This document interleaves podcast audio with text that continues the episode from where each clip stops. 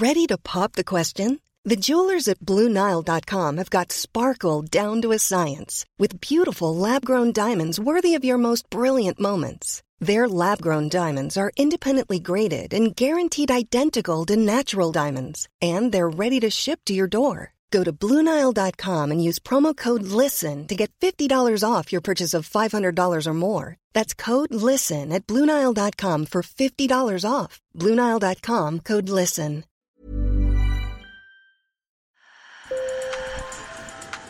Bonjour. Hello. Hola. Marhaba bikoum. Sur le fil. Le podcast d'actu de l'AFP.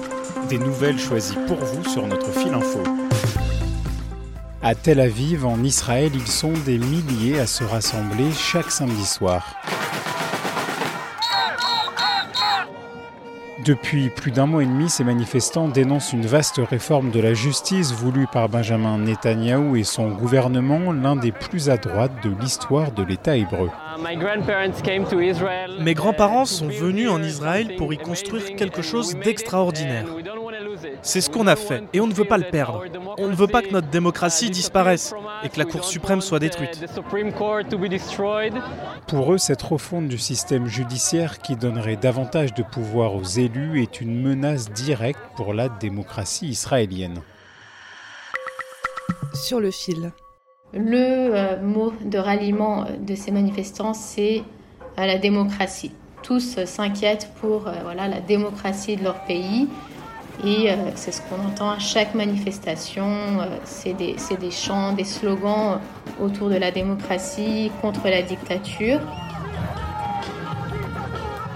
Sharon Aronovitch est journaliste vidéo à l'AFP. Elle a suivi ces six samedis de manifestations à Tel Aviv. Il y a vraiment un sentiment d'urgence. Euh, je pense que c'est pour ça qu'il y a autant de personnes qui manifestent chaque semaine. Parce que pour eux, si la réforme passe, il n'y a plus de retour en arrière. Parce que cette réforme, c'est... Euh, en fait, il s'agit de renforcer le pouvoir euh, des, élus et donc de la coalition au pouvoir au détriment de la justice.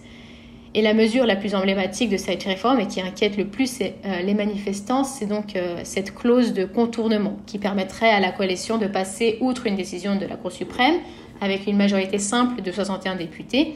Par exemple, il y a un des partis du gouvernement qui veut faire passer un projet de loi qui vise à, à permettre aux entreprises de refuser de servir certains clients sur la base de leur foi religieuse. Et ça, typiquement, c'est quelque chose que la Cour suprême euh, bloquerait.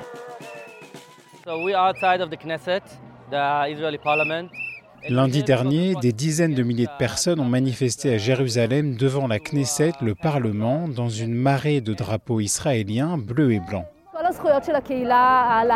Les droits de la communauté LGBTQ ont été accordés par la Cour suprême et ils peuvent être annulés par une simple législation. Aujourd'hui, dans notre gouvernement, nous avons des gens extrémistes, très conservateurs, très chauvins et homophobes et nos droits sont en danger. Les manifestants soupçonnent aussi Benjamin Netanyahou, le Premier ministre, de vouloir cette réforme pour casser une éventuelle condamnation dans son procès pour corruption. Nous avons un Premier ministre avec trois accusations de corruption. Il ne se bat pas pour nous, il se bat pour lui-même. Il y a toute catégorie d'âge, euh, beaucoup, euh, beaucoup de jeunes, beaucoup d'étudiants, euh, beaucoup viennent avec leurs familles, avec leurs enfants. Mais c'est quand même la classe aisée d'Israël, c'est quand même la gauche et le, centre-gauche qui, manifestent en masse. J'en ai rencontré pas mal lundi en fait à la manifestation. Euh, des gens qui ont voté pour le bloc de Netanyahou, qui ont voté à droite, et qui en fait se sentent euh, trahis et qui se sentent déçus parce qu'ils euh, pensent que Benjamin Netanyahu a fait trop de concessions et que cette réforme va trop loin en fait. Une nouvelle démonstration de force est prévue ce samedi 18 février. Pour résumer l'esprit de cette vaste réforme de la justice, j'ai passé un coup de fil à Denis Charbit, professeur de sciences politiques à l'Open University d'Israël il s'agit d'un ensemble de projets de loi qui visent à affaiblir le rôle politique capital que joue l'institution judiciaire en Israël sous la forme de la Cour suprême ou la Haute Cour de justice.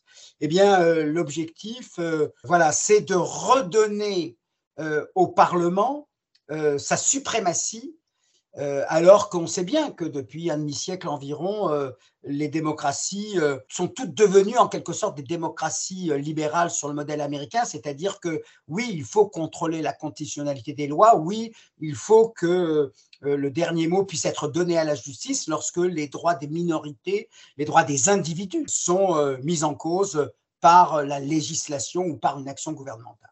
Et puis, pour Denis Charbit, cette réforme risque d'entraver le rôle de modération politique que joue la Cour suprême. Très souvent, des autorités politiques se sont empêchées de prendre telle ou telle décision, telle ou telle mesure, en se disant ça sert à rien de le faire puisque la haute cour de justice va inévitablement annuler cette disposition. Et le fait de paralyser, de rétrécir à ce point le rôle et l'autorité de la Haute Cour de justice bah, conduira tout simplement au fait que non seulement ils ne pourront pas prendre des arrêts, mais que ça va décomplexer ou, ou, libérer l'exécutif qui sera amené à prendre des décisions en se disant, cette fois-ci, on n'a plus la Haute Cour de justice pour nous en empêcher. Et c'est là où c'est vrai qu'on est à la veille d'une transformation du régime. Selon ce chercheur, l'affaiblissement du rôle et du pouvoir de la Cour suprême aurait un impact réel sur la démocratie israélienne. Et dans un contexte où il n'y a pas donc toutes ces contre-pouvoirs, pas de constitution écrite en Israël, euh, pas de Cour européenne des droits de l'homme, euh, pas de Sénat, on est livré à la suprématie du Parlement dont la majorité se fout complètement de ce libéralisme politique qui est, encore une fois, consubstantiel à la démocratie. C'est pour ça que ce n'est pas une crainte vaine. C'est effectivement que la démocratie israélienne comme telle est fragile. Et puis si j'ajoute en plus qu'il y a aussi euh, euh, une dimension euh, concrète qui est les territoires occupés, vis-à-vis desquels il y avait une protection judiciaire qui existait, même si elle n'était pas majeure, mais ça reste quand même un territoire occupé. Mais même cela est susceptible d'être d'être balayé, d'être euh, dissous. Et dans un rare discours télévisé à la nation, le président israélien Isaac Herzog, dont le rôle est surtout protocolaire, a appelé au dialogue, estimant qu'il était possible de parvenir à un consensus. Sur le fil revient lundi, merci pour votre fidélité, je m'appelle Antoine Boyer et je vous souhaite un excellent week-end.